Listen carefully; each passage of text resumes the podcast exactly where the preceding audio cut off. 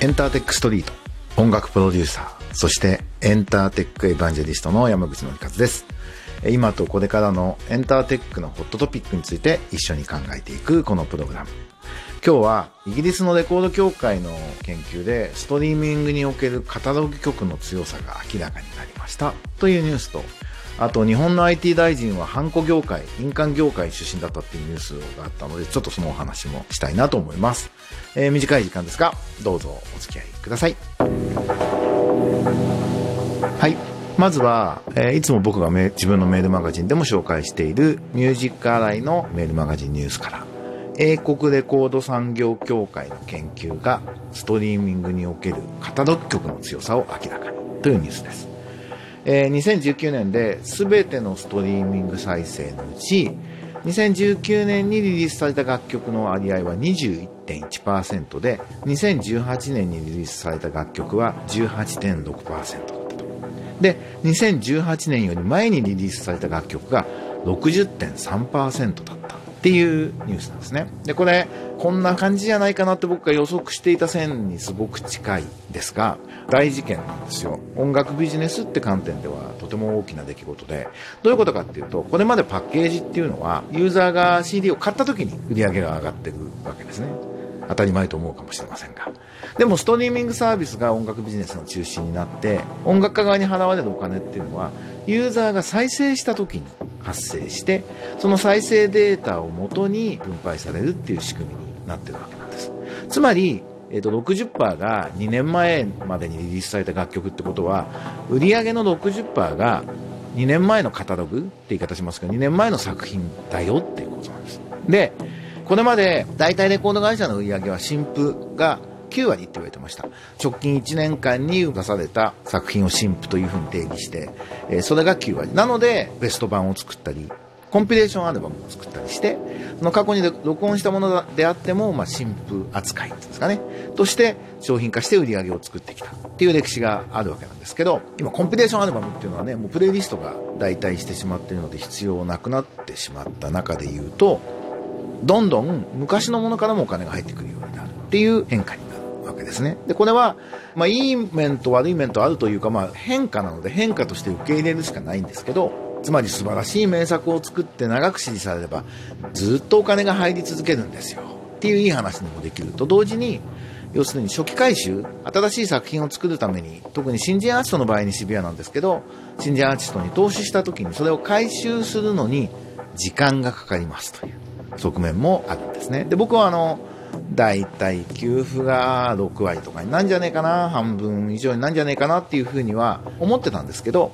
あの、まあ、洋楽はあの給付の概念が3年間は新婦みたいな捉え方をすることが多くて日本は1年以内を新婦って呼ぶんで、まあ、そんなこともあってなかなかこういうデータが出てこなくて実際どうなんだろうなと思ってたところ僕の知る限り初めてこういうリリース年ごとの、えっと、シェアのデータというのがこれ、まあ、イギリスのデータなんですけど出てきてうんやっぱりこんな風になるんだなと。えー、まあ、国によってとかその年によってとかいろんなことでこれが20%、18%、60%っていうのがもう今後も確定的かどうかもちろん全然わからないですけど少なくとも圧倒的に給付カタログの比率がこれまでよりも上がるということだけは、えー、間違いないのでこれは非常に注目だなと思いました。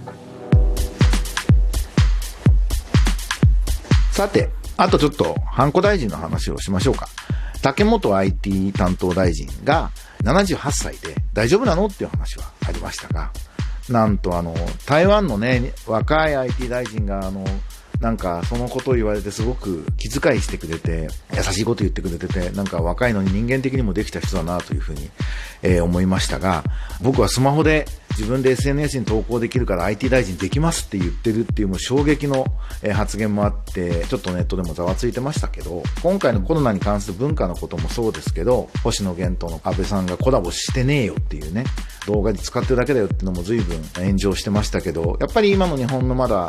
政府、政治家の人たちっていうのが、テクノロジーだったり、カルチャーだったりに対して非常に認識が浅い、まあ、すごく日本にとって重要なものなのに認識が軽く見てるんだなっていうことは正直思います。ただ、今回の非常事態宣言を見てもわかるように、日本っていうのはトップダウンで何か物が進む国じゃないんですよね。民間頑張れ。国は言うだけ、言うだけは言い過ぎですけど、っていう国なんで、あの、みんなで頑張っていけばいいっていう風に、なんかポジティブに捉えるといいのかなと。その証拠に、こんなニュースもありました。GMO がハンコ廃止。竹本 IT 担当大臣の発言に即対応っていう IT メディアのニュースがあって、これはグッドジョブだなと思います。大臣の意見をうまく利用して、もう社内ハンコやめます。ね、このやっぱり IT スタートアップだし、IT ベンチャーだし、スピーディーな、そしてその大臣の言質を利用するっていうのは非常に賢いやり方だなと思います。あの、日本のこの印鑑で identify するっていうのは本当に本当に古くてひどいってことは多分皆さんそうだと思うんですけどこれ変えないとあまりにも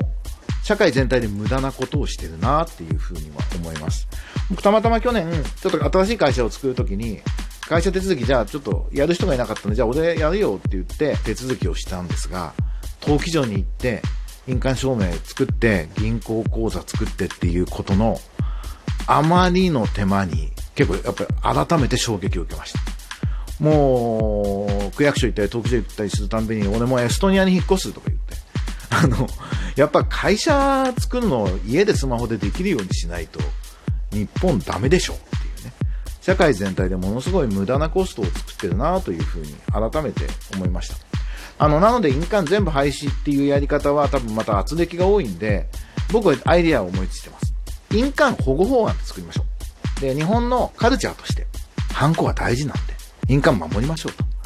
で、日本に入国する外国人は、必ず自分の印鑑を作らなくちゃいけません。で、日本に来る外人は、あの、印鑑面白がってくれるんで、500円とか1000円とかですけど、そんなに嫌じゃないと思うんですよね。で、あの、そこで印鑑売れるんで、既存の印鑑業界守られます。カルチャーとしてきちっと守っていきましょうと。その代わし、もう登記上に印鑑登録する制度をやめて、公的手続きに印鑑を使うのは禁止ってやれば、まあ、大企業のあのなんかこう倫理に反抗すっていうね、あの無駄な習慣も、まあ、なくなっていくと思うんですよね。実際あのリモートワークができない一番の理由は、あの印鑑を押すために、紙の書類に反抗すために会社に行ってるってもう訳のわからないふざけたことが、謝礼にならないことが今実際起きているわけで、なんかこれを変えるのがいいかなと。ただ印鑑なくすっていうと、僕印鑑業界の規模がどのくらいか知れないですけど、でもこの大臣一人送り出すぐらいのパワーは今でもあるわけですよね。だから、それを潰そうとすると、また無駄な圧力、既存の業界を潰そうとすると無駄な圧力があって、またそれでね、で、日本はトップダウンの国じゃないんで、そこの調整で、コンセンサスを積み上げるためにものすごい無駄なまた時間とコストがかかるんで、もう守るって決めて、で、公的な手続きに使うのは廃止っていう印鑑保護法案っていうのが僕の今日の提案でございます。ということで今日はこんなお話をしてみました。皆さんステイホームしてますか？僕もこの1週間もう自分の住んでる代々木上原なんですけど今街から出てなくてえー、お昼、近所のカフェにランチしに行って、夜は近所のレストランでテイクアウトして、まあ、地元を支援しながら、家でずっと仕事していると。で、パソコンの前で、ズームで何でもやってるっていう生活、なかなか快適です。みんな、あの、家で快適に楽しく、まあ、移動コストもかかんないんでね、効率もいいんで、どんどん頑張っていきましょう。ということで、また来週お会いしましょう。エンターテックストリート音楽プロデューサーの山口のりかつでした。バイバイ。